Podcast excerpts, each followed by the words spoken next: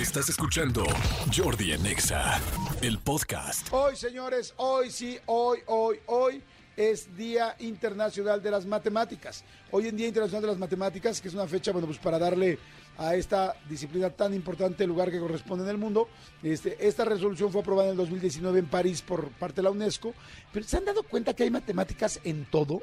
Yo que la verdad cada vez lo hago menos mal, la neta, cada vez lo hago mejor con las matemáticas. Si sí me costaron mucho trabajo en la escuela y si sí en Big Brother me vi re güey, eso es todo real. La única, la única, este, siempre que me dicen, ¿qué te pasó? ¿Qué te pasó en Big Brother? Me atonté, o sea, me atonté a lo grande. Internacionalmente hice el oso más grande del mundo. Gracias, Dios mío, que no había redes sociales en ese momento.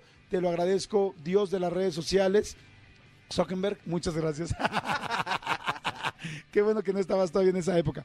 Pero lo que sí les puedo decir es que es impactante. Hay matemáticas en los algoritmos, hay matemáticas en astronomía, hay matemáticas en el día a día, hay matemáticas. O sea, es impresionante cómo las matemáticas están solucionando y están cada vez más presentes en nuestra vida. Y uno pudiera pensar que no, pero sí. Así es como están las cosas. Así es que, bueno, pues feliz día a toda la gente que le gustan las matemáticas, los números, absolutamente a todos. Les mando la mejor de las vibras. Escúchanos en vivo de lunes a viernes a las 10 de la mañana en Exa FM 104.9.